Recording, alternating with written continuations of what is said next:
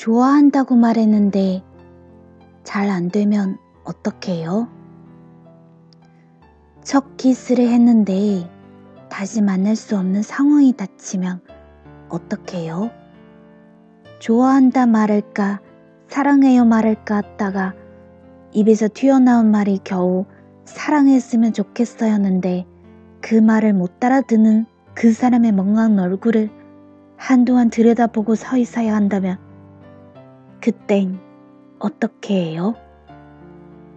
손을 잡고 싶은 순간 우연히 손등이 서로 스쳤는데 그날 밤 잠이 안 오면 어떻게 해요? 누나가 떠나버리면 어떻게 해요? 우리 그만두자 라고 천둥처럼 말하면 어떻게 해요? 잘 살아, 행복해 라는 소리를 듣는데 남자답지 못하게 내 눈에서 눈물이 흐르면 어떻게 해요?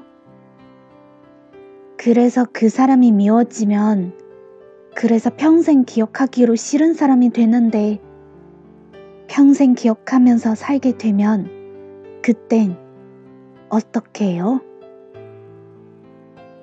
중착격입니다. 내리세요. 라는 말이 들리는데 난 다시 이 기차 되돌아가지 않나요?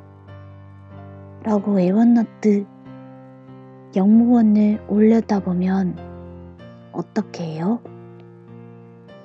밥을 먹고 영화를 보고 차를 마셔도 충분한 사람들이 달랑 차만 마시고 헤어지는 건 싫어요.